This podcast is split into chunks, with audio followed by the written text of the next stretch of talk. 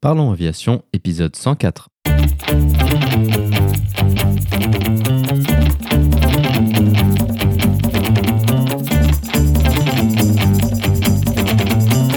Parlons Aviation, le podcast qui parle de tout ce qui vole. Je m'appelle Antoine et aujourd'hui nous parlons de surveillance de pipeline et d'add-on Plane avec Guillaume.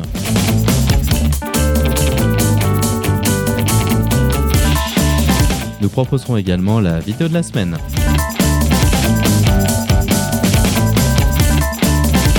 Bienvenue à bord, j'espère que vous êtes confortablement installés. Parlons Aviation, épisode 104 et prêt au départ.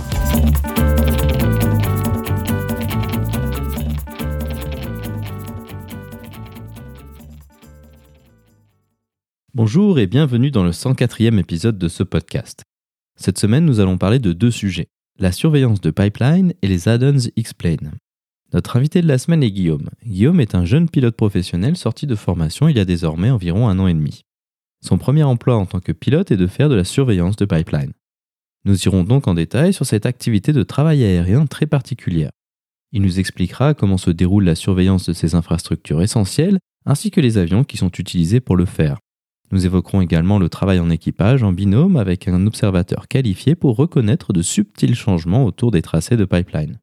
Dans un second temps, Guillaume nous parlera de son activité secondaire en tant que membre d'une équipe de développement d'add-ons pour X-Plane. Il nous présentera les différents projets auxquels il a participé, dont notamment le Phenom 300 et un Falcon 8X en partenariat avec Dassault Falcon Jet.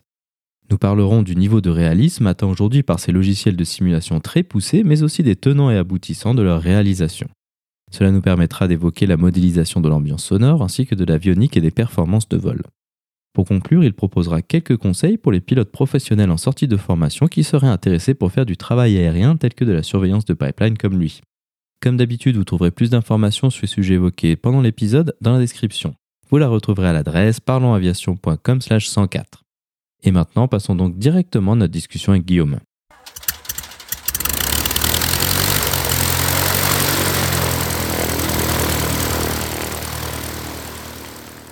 Bonjour Guillaume et bienvenue sur Parlons Aviation. Peux-tu nous décrire ton parcours aéronautique? Bonjour Antoine, bah, merci de me recevoir. Euh, avec plaisir. Alors, euh, moi je m'appelle Guillaume, j'ai 23 ans, toutes mes dents encore. Euh, je suis pilote professionnel en France. Je fais du travail aérien et je suis pilote professionnel depuis 2019. Comment as-tu été amené à t'intéresser à l'aviation? Qu'est-ce qui a éveillé cet intérêt en toi?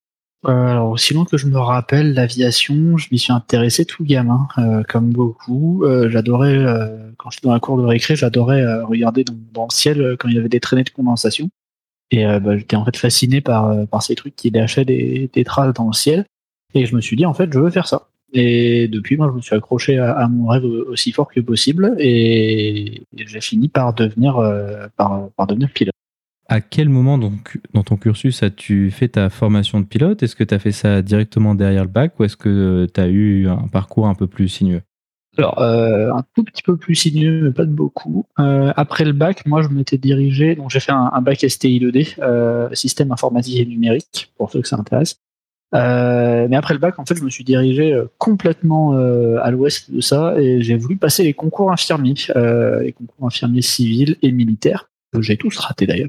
Euh, ça, juste après le, bac, ça m'a pris un an. Et euh, après cet échec, en fait, euh, grosse, grosse remise en question, forcément. Mais qu'est-ce que je veux faire de ma vie? Et du coup, bah là, j'ai décidé de me, raccrocher entre guillemets à mon premier rêve d'enfance, qui était donc celui de pilote. C'est pourquoi j'avais décroché de ce rêve. La question arrivera sûrement. tout simplement parce que quand j'étais gamin, j'étais pas très bon à l'école, jusqu'au lycée d'ailleurs. Hein. J'ai jamais été très très studieux à l'école en tout cas. Euh, avec des résultats moyens. Et en plus euh, je porte des lunettes depuis que je suis petit. Donc euh, les profs quand je leur disais que je voulais faire pilote bah tu ne vois rien en maths et t'as des lunettes mais laisse tomber les avions quoi. Comment as-tu choisi ton école de formation au pilotage? Sur quels critères? Est-ce que tu as pensé à faire une école à l'étranger ou en France? Comment as-tu choisi ça un peu?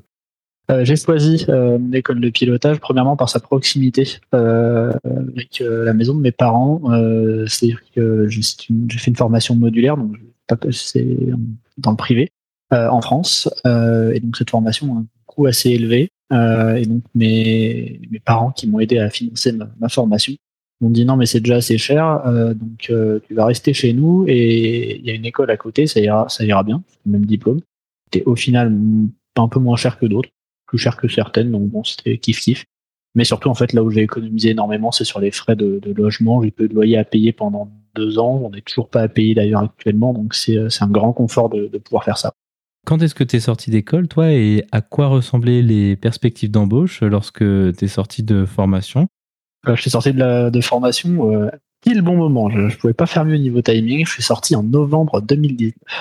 Et donc, euh, les perspectives d'embauche ressemblaient à, ressemblait à un marché qui se portait bien, avec euh, sur le papier de, l'embauche possible un peu partout en Europe, dans des compagnies tout à fait décentes. Euh, voilà, c'était un marché en, bonne santé, euh, quoique un peu ralenti par rapport à un ou deux ans avant.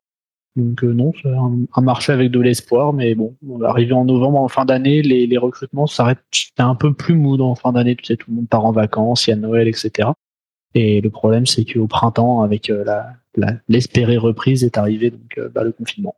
Comment as-tu réussi à trouver euh, ton premier emploi euh, en tant que pilote? Est-ce que ça a été à travers un processus d'embauche standard ou est-ce que ça a été à travers des connaissances comme ça peut arriver parfois?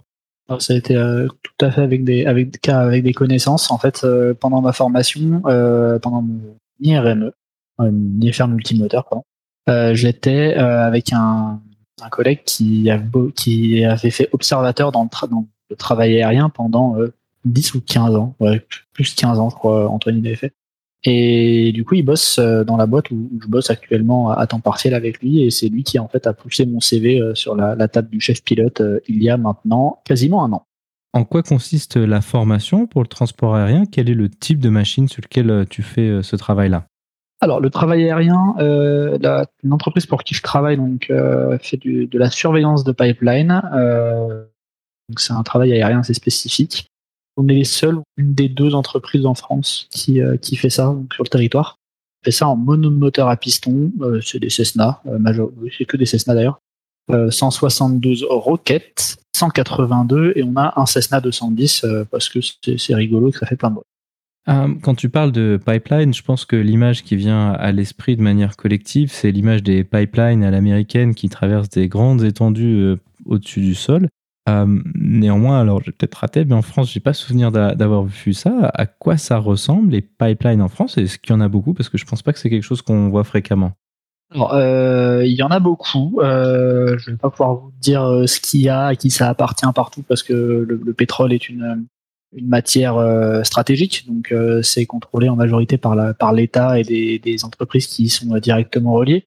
Donc je vais pas m'attirer des ennuis euh, à mon entreprise, euh, mais il y en a globalement sur tout le territoire euh, qui transportent de tout. Et sur la majorité du territoire, ils sont enterrés et donc vous ne les voyez pas. C'est d'ailleurs en fait pour une partie de, de, la raison pour laquelle il faut qu'on fasse des patrouilles régulières au-dessus en avion. C'est parce qu'ils sont enterrés que la majorité des gens qui vivent à proximité ou qui travaillent à proximité ne savent pas qu'il y a des pipelines qui passent très près de, de là où ils sont en fait, on, patrouille euh, au-dessus des, pipelines euh, pour vérifier qu'il n'y a pas de travaux. C'est surtout en fait les travaux qu'on vérifie, qu'il n'y a pas de travaux qui euh, de avec ce qu'on appelle des fouilles, c'est-à-dire de des, coups de pelleteuse, des, tout ce qui est activité où il va falloir creuser dans la ce qu'on appelle la zone de servitude du pipeline. Donc c'est une zone qui est une zone tampon en fait autour du, pipeline. C'est une zone de, de, de surveillance et on vérifie qu'il n'y a pas de de possible mise en danger euh, de l'intégrité physique du, tuyau euh, par des euh, par des, pelleteuses ou des, travaux de, fouilles divers et variés, déclarés ou non d'ailleurs, hein, parce que par exemple, je prendre un exemple qu'on a eu il y a quelques temps dans le sud de la France, c'était la saison de, faire les piscines et en passant en fait au-dessus d'un petit village, l'observateur qui, dit ah, j'ai vu un truc, on fait un, tour autour du truc et en fait c'était un, type qui faisait creuser sa piscine en toute bonne foi, hein, avec son permis de construire, etc. Mais sauf que le, il avait un pipeline euh, de pétrole qui passait à limiter de sa clôture et donc du coup on a été obligé de, de le signaler à, à l'exploitant, à l'entreprise exploitant le, pipeline, comme quoi il y avait un, un mec qui faisait des, des, travaux de fouille à proximité euh, du, du pipeline avec une pelleteuse. C'est la majorité du travail. On imagine donc que, vous, vous avez des cartes avec la localisation de toutes ces pipelines et donc vous suivez le, trajet en regardant si quelqu'un construit sa piscine. C'est un peu ça l'idée parce que il n'y a pas grand chose qui les matérialise vu, du sol. C'est ça l'idée? Alors, le pipeline est enterré sur quasiment tout son, trajet.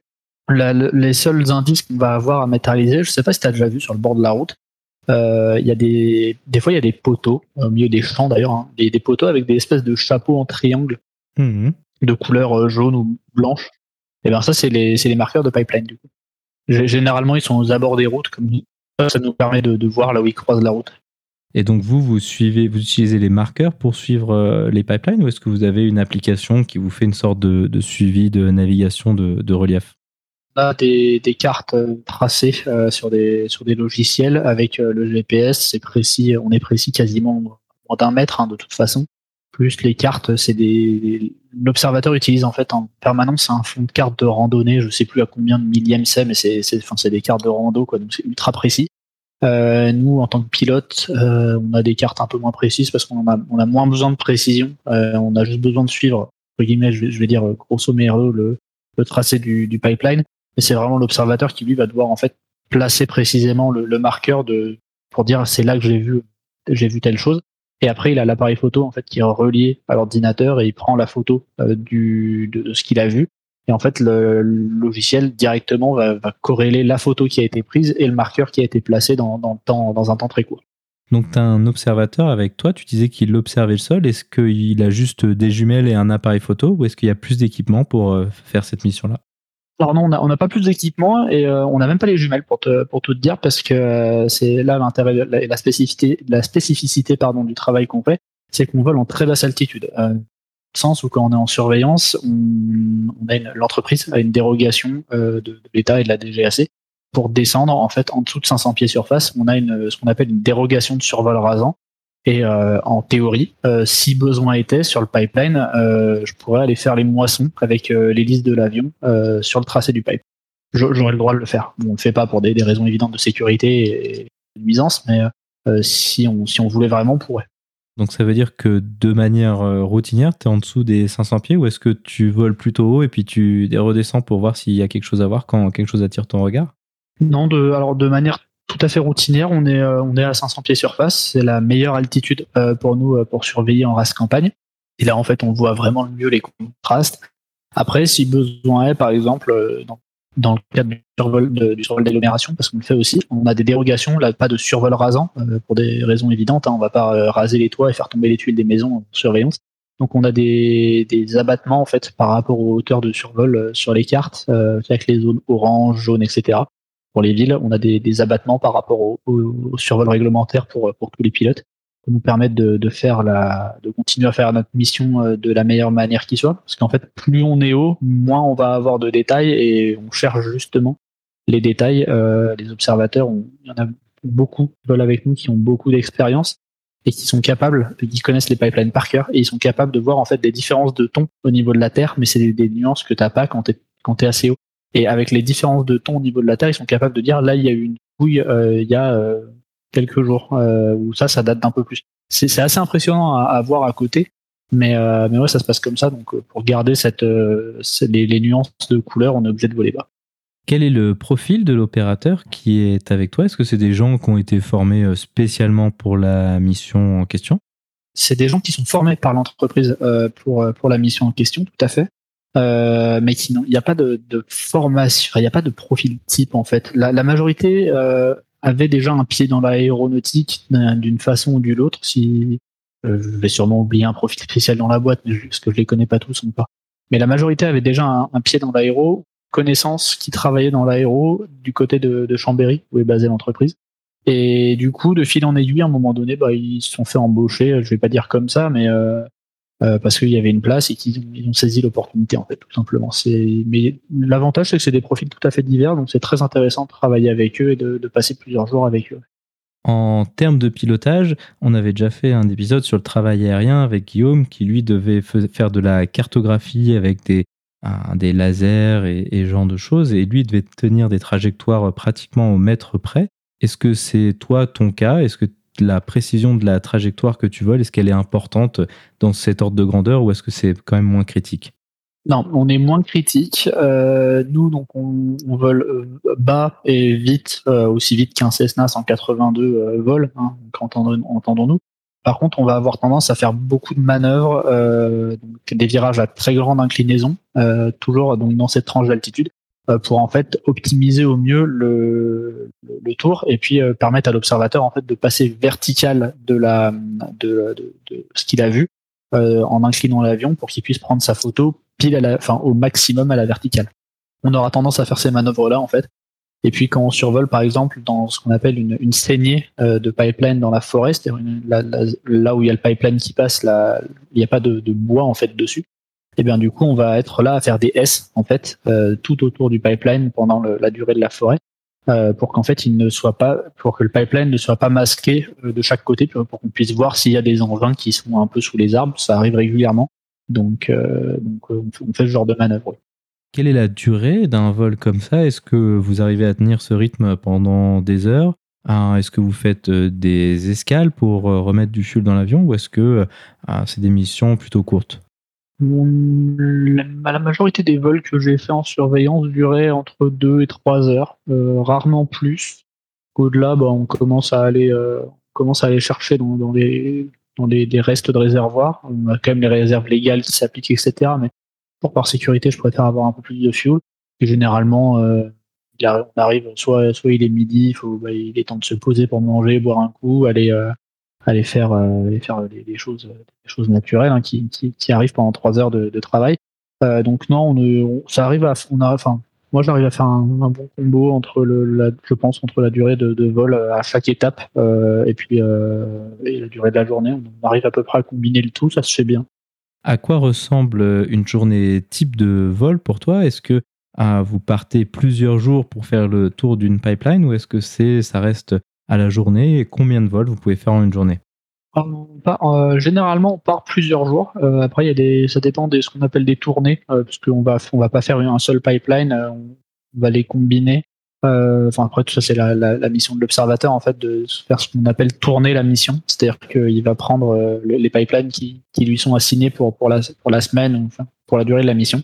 Et puis c'est lui à lui de faire le, le maillage euh, pour, pour nous amener euh, le plus efficacement possible pour des raisons évidentes de, de, de financières. On va l'objectif c'est de pas de faire des allers-retours tout le temps euh, partout, ça, ça coûte à l'entreprise. Euh, donc c'est à lui d'optimiser au maximum la trajectoire. Euh, c'est lui qui me dit bah on va faire comme ça. Puis après en fait on adapte au niveau de la, surtout de la météo. C'est surtout ça qui va nous, nous limiter. Et puis éventuellement de, des NOTAM et autres euh, autres euh, zones militaires actives. Euh, on, on, jongle un peu avec tout ça et puis après ça, ça nous donne la mission. Généralement, moi en travaillant à temps partiel, euh, je fais des missions qui oscillent entre 2 et 4 jours, euh, pas bien plus. Sinon, c'est des missions à, à, la semaine, donc du lundi au, au vendredi. À travers euh, quelques jours comme ça, est-ce que vous avez le temps de faire plusieurs pipelines? Est-ce que vous faites par exemple, ben, je sais pas, une région de la France ou est-ce que c'est juste une pipeline, ça prend autant que ça? Et à quelle fréquence est-ce que vous revenez au-dessus euh, au des, des endroits que vous avez euh, déjà cartographiés? Alors, euh, pendant une mission, on va faire plusieurs euh, pipelines différents. On va faire euh, des pipelines qui transportent du gaz, du pétrole pour différents clients. Euh, ça, c'est vraiment localisé. Euh, je sais par exemple qu'on a ce qu'on appelle la tournée Est Alsace. Donc là, on va vraiment rester dans la zone de l'Alsace. On a ce qu'on appelle la tournée Nord qui va autour de, de Valenciennes. puis toute, cette, toute la région nord de France. Il y a la, on, on a un peu régionalisé. Après, on fait globalement tous les pipelines qu'il y a là-bas. Au niveau de la fréquence de survol, alors là, tu me poses une colle. Euh, ça va vraiment dépendre des, tuyaux. Euh, il y a des fois, on doit survoler euh, une fois par semaine et des fois, on doit le survoler une fois par, par, mois ou par trimestre. Je C'est pas régulier par trimestre. Je sais pas si ça existe, mais une fois par mois, c'est sûr, euh, dans ces eaux-là. Tu as parlé de la météo. De quelle manière est-ce que ça vous impacte? Est-ce que c'est juste une question de maintenir les, les, minima VFR ou est-ce que c'est euh, plus compliqué que ça? Est-ce que vous avez besoin de meilleures conditions pour pouvoir euh, faire la surveillance euh, que tu as évoquée? Bah, Déjà, c'est très compliqué. C'est impossible en fait de faire le, vol par basse visibilité, donc tout ce qui est très tôt, départ très très tôt le matin, pardon, et retour très très tard le soir, on évite au maximum parce que la qualité des photos va, forcément pâtir du manque de visibilité. Encore une fois, l'observateur, se basant sur des nuances de couleurs, euh, si la luminosité baisse, eh bien les, les nuances de couleurs euh, sont, sont moins évidentes euh, dans certains cas. Et voilà, au niveau de la météo, oui, c'est pour nous c'est les minima VMC, euh, les classiques. Est-ce que tu fais d'autres missions avec ces Cessna ou est-ce que c'est juste de la surveillance de pipeline? Alors, on fait d'autres missions. ça nous arrive de temps en temps. Après, par exemple, dans le sud de la France, du côté de, Nice, on est obligé d'avoir ce qu'on appelle un, pot de photo pour faire la, surveillance au-dessus de, la ville de Nice et jusqu'à la ville de Monaco pour des raisons de, de nuisance. Euh, et de, de praticité. C'est-à-dire que là, du coup, on, a, un, Cessna qui est équipé spécifiquement avec un, un pod photo monté sur le côté, sur le haut banc, à gauche. Et ce pod photo, en fait, vient photographier sous l'avion avec un petit peu de d'angle euh, pour qu'on puisse tourner, etc. Il est relié à l'ordinateur de l'observateur avec la zone tampon. Et en fait, par rapport au capteur GPS, je dois, moi là, je dois garder l'avion dans le couloir du pipeline pour que l'appareil photo en fait euh, shoot en continu euh, les en dessous. Et une fois qu'on a fait ça, euh, une fois à l'hôtel ou revenu à, la base, euh, l'observateur en fait euh, visionne toutes les photos et là il, euh, il pointe les potentiels travaux ou autres choses à signaler sur le sur le trajet. Donc c'est une mission qui lui prend beaucoup de temps. Et c'est la, la, seule variation en fait que, que j'ai faite par rapport au travail de base à, à très basse altitude. Donc euh, toi, ça fait euh, quelques années que tu fais ça maintenant. Quelles sont les possibilités d'évolution dans, ce métier de, pilote de travail aérien? Est-ce qu'il y a d'autres choses que tu souhaiterais faire euh, avec ces avions qui te sont proposés aujourd'hui? Alors, quelques années, bah, ça va faire, là, ça fait 11 mois tout rond. J'ai été embauché en août 2020. Et oui, alors il y a des possibilités d'évolution dans cette entreprise, ma, celle que j'espère qui arrivera peut-être un jour, on ne sait pas, ça va dépendre de leurs besoins, mais ce serait déjà de passer à plein temps euh, en tant que pilote. Euh, c'est la première évolution pour moi qui, encore une fois, suis à temps partiel. Euh, la deuxième évolution, bah, ce serait peut-être de prendre des, responsabilités au sein de l'entreprise, doucement mais sûrement. Je connais quelqu'un qui, est passé récemment là, adjoint chef pilote et, d'autres. Donc il y a pas mal en fait de, petites tâches hors du vol qui, sont proposées, qui doivent être faites. Après, d'évolution directe dans le sens pilote du terme, euh, non, pas vraiment. Il n'y a pas vraiment d'évolution euh, à ce niveau-là, dans cette entreprise en tout cas. Euh, mais c'est pas, c'est pas non plus plus mal en soi. Est-ce qu'il y avait autre chose dont tu voulais parler sur cette partie en rapport au travail aérien? Bah, si tu n'as pas de questions, moi, je n'ai pas grand-chose à rajouter, à part que c'est un environnement un environnement de travail euh, qui est, tout à fait euh, tout à fait fun pour débuter. Moi, j'aime beaucoup ce que je fais. Euh, ça, c'est super intéressant de voir la France, enfin déjà de voler autrement que ce qu'on t'apprend à l'école ou en aéroclub. C'est tout à fait différent. T'es pas vraiment préparé à ça quand tu sors d'école, mais au final, c'est super intéressant et j'adore. Je, trouve ça très très formateur dans le dans le long terme. Maintenant, euh, l'autre aspect de ton profil auquel nous allons nous intéresser, c'est ton travail sur des add-ons pour euh, des simulateurs et notamment X-Plane. Comment as-tu été amené à être impliqué là-dedans? Alors, euh, la simulation de vol, j'ai commencé il y, a, des années et des années. je devais avoir 10-12 ans quand, je m'y suis intéressé pour de vrai. J'ai piraté un, j'ai emprunté à un ami des, CD d'installation de Flight Simulator X. Du coup, c'était, ça a été un peu la, la révélation, quoi à partir de là, bah, je me suis un peu intéressé toujours de plus en plus à bah, simulateur de vol, à ce qui se faisait, etc. C'est un monde euh, assez fermé en fait. Euh, final, pas au grand, au grand public en soi, le, monde entre guillemets des, hardcore simmers est assez fermé au grand public, mais c'est super intéressant. Je trouve que c'est super intéressant. Et euh, du coup, j'ai pu emmagasiner un nombre incalculable d'heures de, jeu sur, différents simulateurs. X-Plane depuis 2017. Et du coup, à la fin de, mon parcours de, de pilote pro, euh, j'ai eu la chance de pouvoir faire euh, deux, trois missions euh, de, en tant que safety pilot. Pour, euh, parce qu'on m'avait demandé, on m'avait proposé, j'avais dit oui, c'était, c'était super sympa. Sur des, des petites jets d'affaires. Ça a pas, malheureusement, ça n'a pas pris dans le temps, donc euh, tant, tant pis. Euh, mais j'ai pu, j'ai pu le faire. Et du coup, en fait, euh, j'ai appris euh, au détour d'un forum qu'il y avait un groupe français qui s'appelle Aérobasque qui, qui sortait un, un Phenom 300. Puis ça, il s'avérait que j'avais, j'avais déjà mis mes fesses dans, dans un Phenom. Et donc, du coup, je me suis dit, bah, je, connais un petit peu le, comment c'est fait. Est-ce que je peux vous venir en aide? Et puis, il se trouvait que oui, je pouvais en effet leur, venir en aide sur le, le Phenom 300 début d'année. Là. Et donc, du coup, me voilà embarqué dans l'aventure. Et au fur et à mesure, quelques quelques temps se passent et puis là, bah, ah ben on a le, enfin, il se trouve que le le, le, type qui devait faire la, la documentation de, de l'appareil, bah, il ne pouvait pas parce qu'il avait un empêchement, etc. Et du coup, euh, est venue la proposition est-ce qu'il y a quelqu'un qui veut le faire? Entre guillemets, naïvement, je dis bah moi, pourquoi pas Word, je maîtrise un peu. Euh, est-ce que je peux, je peux, vous faire un truc? Enfin, j'ai déjà fait ça parce que j'avais bossé dans bossé. J'ai donné un peu de temps dans une dans une compagnie virtuelle. Du coup, j'avais fait un peu de doc pour eux. Et du coup, euh, du coup, je leur ai donné, euh, j'aurais donné mon travail. J'aurais dit bah tenez, j'ai fait ça. Est-ce que ça vous intéresse? Ah, on adore le format et tout. Bah vas-y. Et donc du coup, me, voilà qui, qui a tapé la, la documentation utilisateur du, du, du, 300 pour, euh, pour Explain 11. Bon, le, le, résultat a été tout à fait apprécié par, euh, par la communauté, je pense. Et donc du coup, ça fait, ça fait tout à fait plaisir. Et euh, mes patrons ayant été, euh, ayant été satisfaits de mon travail sur le phénomène, ils m'ont embarqué maintenant donc dans, dans l'aventure Falcon. Aerobas, qui est la première société au monde, je pense, française c'est sûr, au monde, j'en suis quasi sûr, mais pas vraiment, qui a une licence officielle d'assaut aviation pour reproduire un de leurs avions dans un simulateur de vol. Donc, euh, il s'avère que cet avion, c'est le Falcon 8X. On est en train de reproduire. Donc, euh, dans le jargon, on dit c'est un study level, euh, c'est-à-dire c'est un avion qui est très très fidèle à, la réalité. Et du coup, on s'attelle vraiment à le, à le rendre aussi aussi fidèle que possible au vrai Falcon 8X. Alors ça, je pense que c'est peut-être un aspect de la simulation de vol qui est peut-être pas très connu. On connaît peut-être de manière plus commune les simulateurs euh, qui sont plus euh, des jeux pour avoir euh, un peu de fun rapidement comme ça. Mais là, ce que tu évoques, c'est pas tout à fait ça. Est-ce que tu pourrais essayer d'illustrer le niveau de détail jusqu'où vous allez pour rendre ces avions le plus réaliste possible?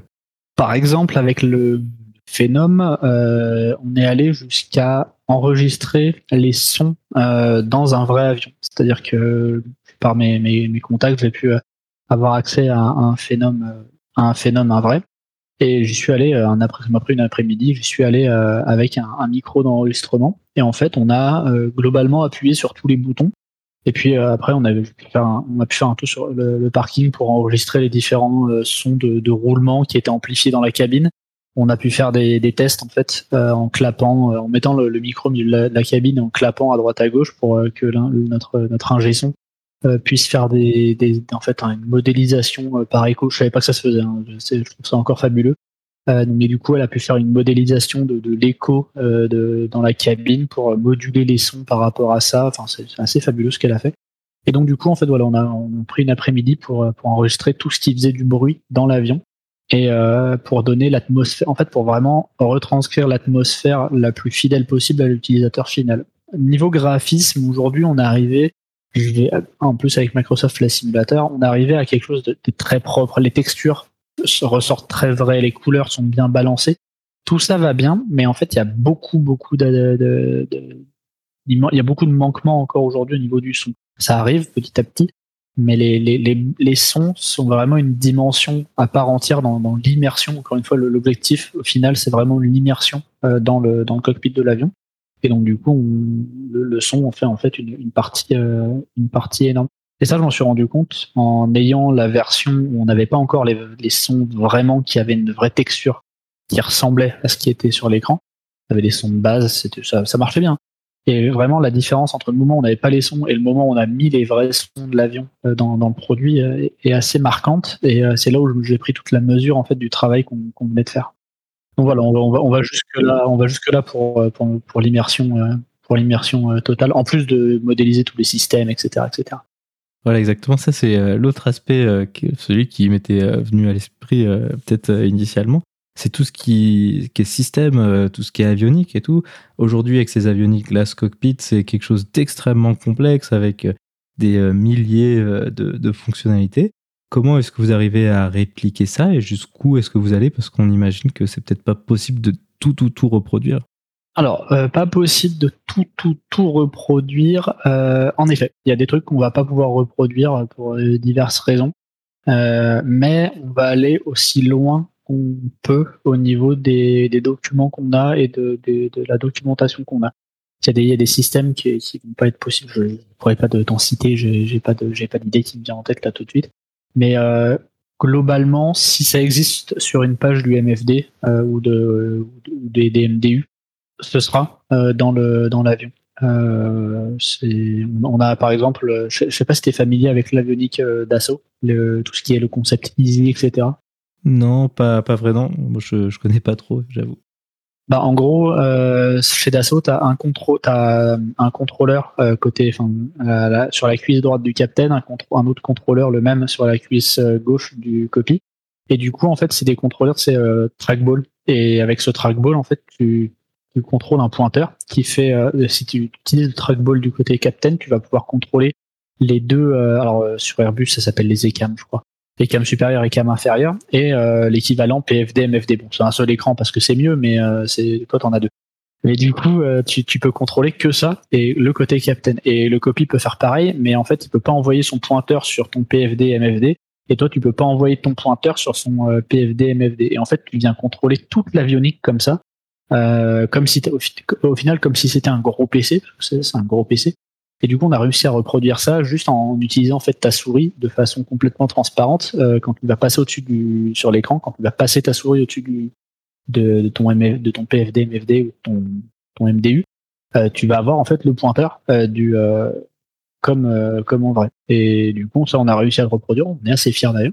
Et c'est toutes ces toutes ces touches qu'on a qu'on a remises, qu'on a, enfin qu'on a remises non, qu'on a intégrées au à la donne qui font que ça va être, euh, ça va être quelque chose de, pas mal, je pense. Un autre aspect euh, de modélisation qui paraît au moins aussi important que l'immersion et les systèmes, tout ce qu'on a discuté jusqu'à maintenant, c'est tout ce qui est les performances euh, de l'avion. On imagine que ces simulateurs ont un modèle de vol relativement basique et intégré. Est-ce que ça, c'est quelque chose qui est, disons, ajusté et créé par des créateurs d'add-ons comme vous? Fait. Alors Xplane euh, est basé en fait sur la théorie ce qu'on qui s'appelle des éléments finis. Alors je connais le nom très rapidement comment ça marche, mais je pourrais pas vous répondre plus que ça. Euh, en gros, euh, c'est un modèle de vol qui est assez précis, même s'il a ses côtés bah, de, modèle théorique uniquement par rapport à la réalité, mais globalement, il reproduit assez bien ce qui se passe en vrai. il y a un vrai feeling au niveau des avions, au niveau de leur comportement. Euh, ça marche plutôt très bien et ça offre en fait aux, développeurs pas mal de, moyens de, tweaker la, réaction du profil euh, dans le dans la, simulation. Euh, on, est un peu entre en fait à cheval entre ce qui se faisait sur Flight Simulator X où c'était vraiment des, lignes de script qui disaient quand l'avion est à plus 10 et eh ben il se passe ça. Quand l'avion est à moins 10 d'assiette, il se passe ça et la, la, ce qui se passe euh, chez dans le nouveau Flight Simulator. Je sais pas si tu avais vu les, les, trailers où ils te montraient les, les, les, les, les, différents vecteurs au niveau de la portance sur les ailes, etc. Je sais pas si tu as vu ça. Ouais, exactement. Ça, c'est, ça, c'est super fort ce qu'ils ont fait dans le Flight Sim 2020, ah c'est, ça. Hein. C'est ça, ouais, dans, dans le dernier. Bah, du coup, en fait, X-Plane, ça se rapproche un peu de ça, euh, en, étant, en étant un poil différent. Je pourrais pas vraiment rentrer plus dans les détails parce que, parce que je m'y suis pas intéressé plus que ça. Mais en gros, on a pas mal d'options de, au niveau développeur, on a pas mal d'options de, personnalisation pour, euh, pour faire, euh, pour faire les, ce qu'ils appellent les airfoils, en fait, euh, tous les, profils. Du coup, ça nous donne le, moyen de le faire. Après, c'était beaucoup d'empirique, c'est-à-dire qu'on rentre les chiffres comme on les a. Et puis, généralement, ça marche pas exactement comme on veut. Puis là, on commence à bitouiller. Bah, là, faudra, c'est vraiment au feeling après. Euh, là, faudra en rajouter un peu, etc. Et pour nous aider dans, cette tâche, avec le avec le Phenom, on avait euh, on avait deux, deux pilotes de, de Phenom euh, qui étaient là pour pour nous aider. Merci à eux d'ailleurs. Et pour le Falcon, on est en contact avec une bah déjà avec Dassault qui nous aide un petit peu. Et on a aussi contact avec une compagnie aérienne, un opérateur de, de, de, ces avions en Europe qui gracieusement nous, a ouvert, nous a ouvert ses, pas ses portes mais presque et qui, euh, nous propose des pilotes, ces pilotes qui seraient intéressés pour, pour participer aussi au développement. Donc, euh, voilà, on a, de quoi, ajuster avec le, bon feeling. On imagine que un projet comme ça, c'est quelque chose qui prend beaucoup beaucoup de temps. À quel est, euh, pour avoir un ordre d'idée, en tout cas, le, temps que ça met pour développer un add-on aussi complexe que celui que tu décris et combien de personnes environ travaillent dessus? Alors, un add-on de cette trempe-là, ça prend euh, deux ans et demi à trois ans, facilement, euh, jusqu'à la version euh, release, et enfin la version de sortie. Et après, il y a un gros travail de suivi euh, sur les mises à jour. On s'est rendu compte, surtout avec les, les, les, les PC. Et puis avec Xplane, en fait, il y a plein de ce qu'on appelle de, de plugins, c'est-à-dire des, des, petits add-ons que tu peux rajouter en plus qui viennent modifier la, un petit peu la simulation, mais chacun à leur tour. Et le problème, c'est que tu as des fois des plugins qui sont un peu conflictuels. Et du coup, euh, sachant qu'on peut pas gérer tout ça parce en a une, multitude, euh, nous on a fait ça. Enfin, les add-ons sont développés avec la version qu'on appelle Vanilla, donc euh, de base, quasiment de base, avec très très peu de plugins, juste le, strict, ce qu'on appelle le, le, strict minimum. Et ensuite est, est, est, lancé un petit peu, enfin, est mise à disposition des, des clients. Et euh, après, bah, les clients essaient, et puis généralement, on a des bugs un petit peu improbables qui, qui ressortent après sur le, le forum, et euh, c'est là où on commence à, s'intéresser entre guillemets au cas par cas avec les avec les plugins. Malheureusement, c'est du de l'empirique encore une fois, mais on peut pas on peut pas faire autrement. Euh, et donc euh, donc là, c'est une deuxième partie du travail qui dure un peu moins longtemps, mais qui qui peut durer un, un certain temps. Et puis il faut faut continuellement mettre à jour le produit pour s'adapter aux nouvelles technologies qui sont proposées par le par la plateforme. Euh, et qui arrive euh, en gros une fois tous les six mois. Il y a une mise à jour assez importante au niveau de, par exemple, du modèle de vol ou d'autres choses qui va venir, euh, qui va venir un petit peu perturber le fonctionnement de, des machines et donc du coup on, on réajuste, on, on enlève la poussière, on réajuste et puis, puis c'est reparti. Peut-être on peut faire une comparaison. Il y a un fournisseur d'add-ons qui s'appelle PMDG qui a déjà été mentionné ici sur ce podcast et qui fait globalement des avions Boeing par quelques exceptions près. Quel est un peu votre positionnement par rapport à eux est-ce que vous arrivez au même niveau de détail ou est-ce que c'est euh, quand même euh, eux un peu les, leaders de tout ça? Bah, Je pense qu'on arrive, euh, au même niveau de détail qu'eux. En tout cas, sur le, Falcon, on arrivera au même, au même niveau de détail qu'eux. J'irai même jusqu'à un petit peu plus loin. Parce que contrairement au, Boeing, on a l'avantage de pouvoir avoir tout qui est sur des écrans. Donc on peut vraiment aller jusqu'au bout de la, simulation des systèmes. Puis euh, on a accès à des technologies qui sont un petit peu plus évoluées que celles de FSX P3D, donc ça nous ouvre quelques portes en plus. Euh, après, on est globalement sur ce projet-là, en tout cas encore une fois, on est globalement dans la même veine que ce qu'ils veulent faire au niveau de la, euh, du réalisme. Euh, après, sinon, là de ça, on est sur deux plateformes tout à fait différentes. Euh, on a chez Aerobas qu'on n'a pas l'intention de passer sur MSFS pour différentes raisons. Et euh, PMDG n'a jamais eu l'intention de passer sur Explain et ils n'auront, à mon avis, jamais l'intention. Lorsque vous montrez ce type de produit dont la qualité est clairement très impressionnante à des pilotes qui volent sur euh, ce type de machine euh, dans le réel, disons, quelle est leur réaction et qu'est-ce que eux en pensent en général? Bah écoute, on, on a beaucoup de retours positifs de, de vrais pilotes de, de Phenom. Là, on a pu le voir sur euh, pas mal d'occasions, que ce soit sur les forums ou même en message, euh, en message privé par, par ces gens, par ces clients-là qui sont euh, absolument, pas pour la plupart, qui sont époustouflés par ce qu'on a réussi à faire. On, on, passe un peu pour des, des geeks dans nos chambres, ce qui est à peu près véridique. Euh, mais euh, globalement, ouais, on a pas mal de, de, pilotes qui reviennent vers nous en disant c'est impressionnant ce que vous avez réussi à faire et tout. Donc c'est tout à fait plaisant d'avoir ce genre de retour. Puis euh, généralement, ils sont amenés d'une un petit euh, conseil d'amélioration ou des petits tips euh, pour, euh, pour améliorer telle ou telle partie qu'on n'aurait peut-être pas eu exactement comme, comme il fallait. Donc non, c'est toujours un échange très productif avec, les pilotes et je pense que c'est très bien reçu, enfin notre travail aujourd'hui est très bien reçu par, par la, la communauté des simmers et, et des pilotes réels, donc c'est tout à fait honorable.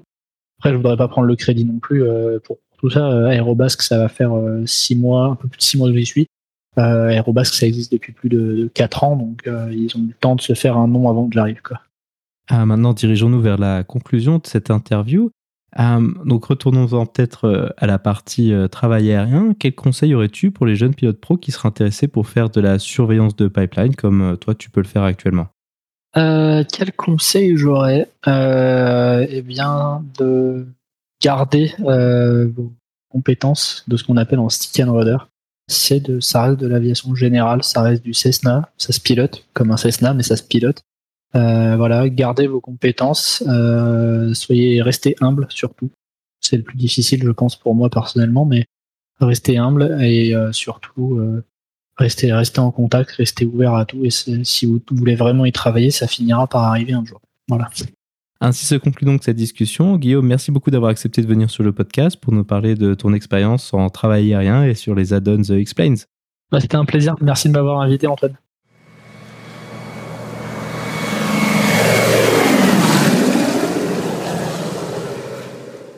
La vidéo de la semaine est une vidéo de la chaîne YouTube de Matt Schultz.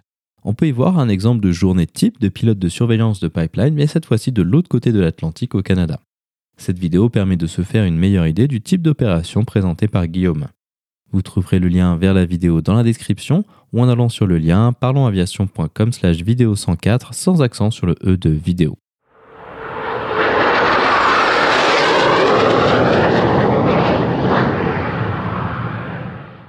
Ainsi se conclut donc le 104e épisode de ce podcast.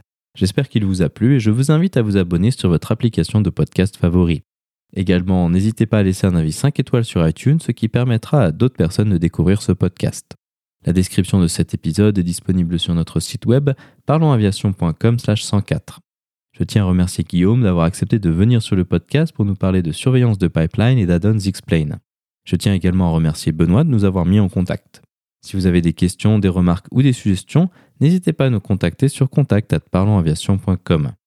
Si vous voulez recevoir des notifications lors de la sortie des nouveaux épisodes, vous pouvez vous inscrire à la newsletter dans la barre latérale droite de notre site parlonsaviation.com. Vous pouvez également nous suivre sur Twitter, sur parlonsaviation et sur Facebook. En vous souhaitant des vols nombreux, je vous remercie d'avoir écouté ce 104e épisode de Parlons Aviation.